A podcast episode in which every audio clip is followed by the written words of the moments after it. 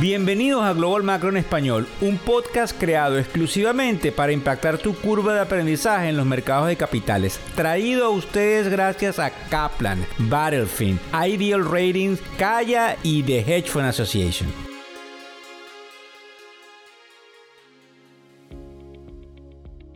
Hola, ¿cómo están? ¿Cómo les va? Hoy es viernes, Happy Friday, se dice aquí en Estados Unidos. Feliz viernes para todos ustedes, espero que estén preparados para un excelente fin de semana, 3 de marzo del año 2023. Buenas noches, buenas tardes o buenos días, dependiendo de donde nos estás escuchando, además de a qué hora sintonizas este podcast, que por lo general eh, son alrededor de las 10 y 53 de la mañana hora del este de los Estados Unidos. Te proyecto una cantidad de información que en algunos casos te permite saber por dónde vamos en materia económica a nivel global, pero no solamente eso, sino también te permite poder comprender mejor dónde deberías hacer lo que se llama la asignación de recursos en un portafolio o mejor aún, cómo te deberías comunicar con esa persona que puede llevar el portafolio de inversiones que por lo general está bastante eh, eh, equilibrado desde el punto de vista de todos estos profesionales de la finanza. Fíjense bien, Hoy vamos a estar hablando de los escenarios de la Reserva Federal, que es sumamente importante porque la narrativa que hay es si febrero fue tan caliente como lo fue enero en función de la actividad comercial. También vamos a hablar de los precios de la comida, que hay algunas cifras interesantes que debemos estar analizando para ver cómo nos comportamos en el, supermercado. Además, indudablemente, de alguna cosa que me llamó mucho la atención, hay unos indicadores de un hombre muy importante que se llama Ton de Mar, que nos indica por dónde podría ir el mercado en el muy corto plazo, además de realmente despejar la duda, al menos hoy, de si tenemos o no tenemos inflación. Fíjense ustedes, última hora antes de pasar a eso es el hecho de que sale la noticia en el portal de CNBC, en el canal de televisión, de que la compañía Amazon tenía planificado crear otra, otra headquarter, otro centro, digamos, donde ellos eh, manejan todas las divisiones internacionales en el estado de Virginia. Ellos construyeron la primera parte, pero anuncian hoy que ya no van a construir, por lo menos por ahora, la segunda parte. Es muy importante porque empieza a verse una merma en la actividad comercial. Eso es bien interesante allí. Además, que en el newsletter del día de hoy tocamos el tema álgido, donde Amazon está eh, en el tapete con respecto a la vuelta al trabajo de los trabajadores y la resistencia de algunos trabajadores a volver al trabajo. Además que dejo una interrogante abierta de qué piensan todos ustedes de este proceso de volver o no a las oficinas. Además de que hay un problema importantísimo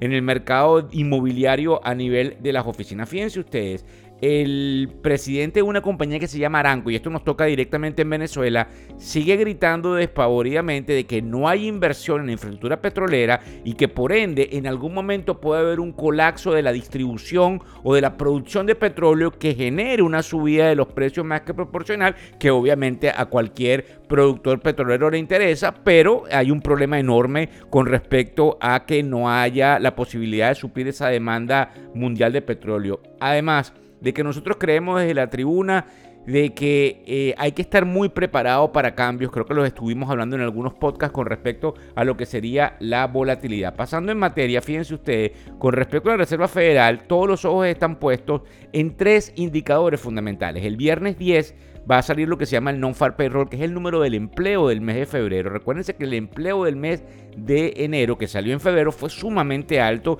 y agarró, como decimos en el béisbol, a más de uno fuera de base. También el martes 14 eh, sale lo que sería el índice de precios al consumidor y el miércoles 15 lo que sería el retail sales, que son las ventas a nivel de minorista. Todo eso es muy importante porque resulta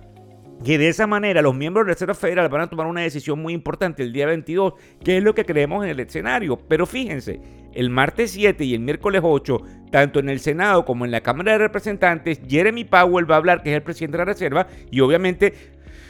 los representantes del Congreso le van a hacer una cantidad de preguntas y probablemente si hay ese discurso de preguntas y respuestas, porque no sabemos cómo va a ser el formato de su, eh, digamos, eh, potencial eh, alocución a los miembros del Congreso,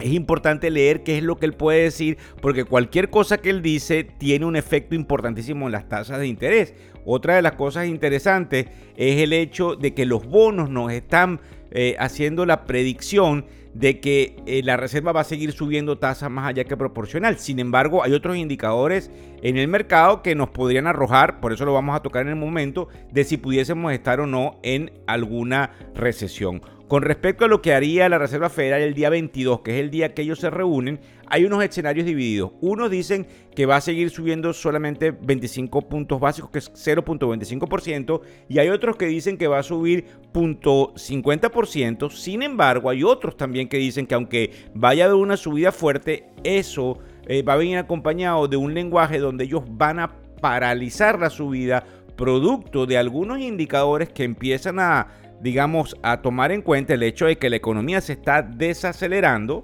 donde eh, la Reserva Federal lo que quiere es un quiebre en el sector de los empleos que probablemente se puede ver entonces el viernes 10 y que de esa manera el último eslabón, que es lo que se llama en inglés un lagging indicator, que es un indicador que va en, digamos, en un poco de retraso con respecto a los demás indicadores, por eso se le dice lagging indicator, es el mercado del real estate. Al igual que el mercado de los empleos son la última parte de la economía que pudiese entonces demostrar que vamos a caer lamentablemente en una recesión, a pesar de que hay algunos que dicen que probablemente nosotros vamos a estar en lo que se llama un soft landing, desde lo que nosotros creemos, y se lo vamos a decir dentro de unos segundos, creemos que podemos caer en esa recesión. Fíjense bien, es importante porque esto lo va a tomar en cuenta la Reserva Federal, el hecho de que la ONU está diciendo que los precios de la comida están por debajo en un 30% con respecto a marzo del 2022, algo que es positivo en términos inflacionarios y ayudaría a esa narrativa de que probablemente la Reserva esté viendo una desaceleración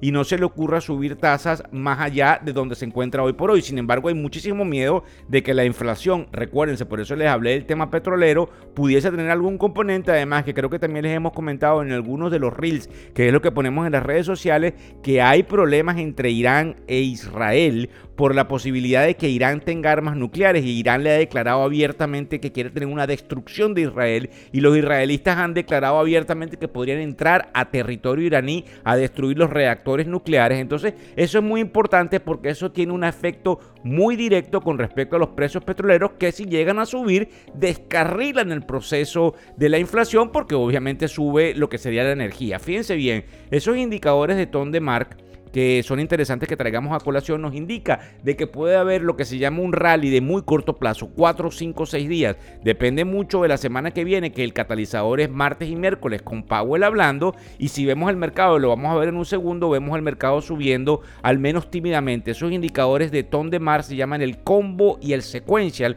y son usados, por eso es que nos importa por los manejadores de fondos institucionales. Para darles una idea de lo que viene en el muy corto plazo, viene esa testificación de Powell en el Congreso, viene el número, para repetírselos, del empleo el 10, el número de la inflación el 14 y obviamente lo que sería la decisión de la Reserva Federal el 22. Pero antes de eso, el día 16 que es importantísimo que lo traigamos a colación, sale los estimados de las ganancias de la compañía de logística y distribución FedEx, que también nos pueden apuntar a que realmente hay una desaceleración y eso ayude Oigan bien a que la reserva no sea tan agresiva. Para que tengamos una idea, en este momento los mercados están subiendo, como se los estoy diciendo, y creo que hay que tomar en cuenta ese indicador de corto plazo de ton de mark, porque independientemente de lo que pueda estar pasando, recuérdense que al haber volatilidad, los mercados, aunque vayan a una dirección u otra, siempre consiguen especuladores que toman decisiones de muy corto plazo. El Dow Jones subiendo 130 puntos,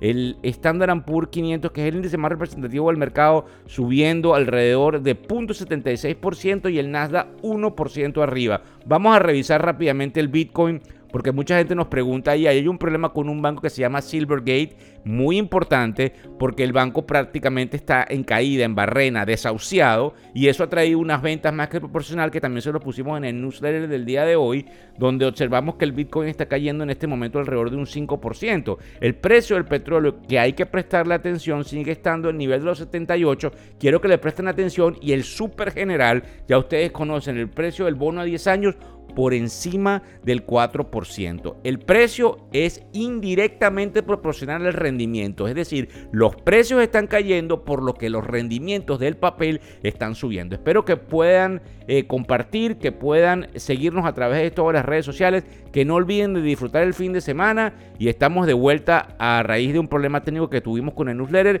Ya todos los días lo van a tener en su bandeja de correos. Muchísimas gracias. El podcast Global Macro y de Factores Económicos ofrece una visión global de los mercados de valores y dicho análisis es producto de la compilación traída por diferentes fuentes de investigación de mercados institucionales. Por motivos y declaración regulatoria, este podcast no debe ser interpretado como una recomendación precisa en inversiones, bien sea en productos y o vehículos financieros. Y además, sugerimos consultar con su respectivo asesor particular de inversiones o su equivalente en caso de suscitarse cualquier duda que pudiese derivarse de nuestra fuente informativa. Este podcast es narrado por Víctor Hugo Rodríguez, quien es un conocido profesor y comunicador financiero, cofundador de la plataforma educativa ilafin.com. Muchas gracias.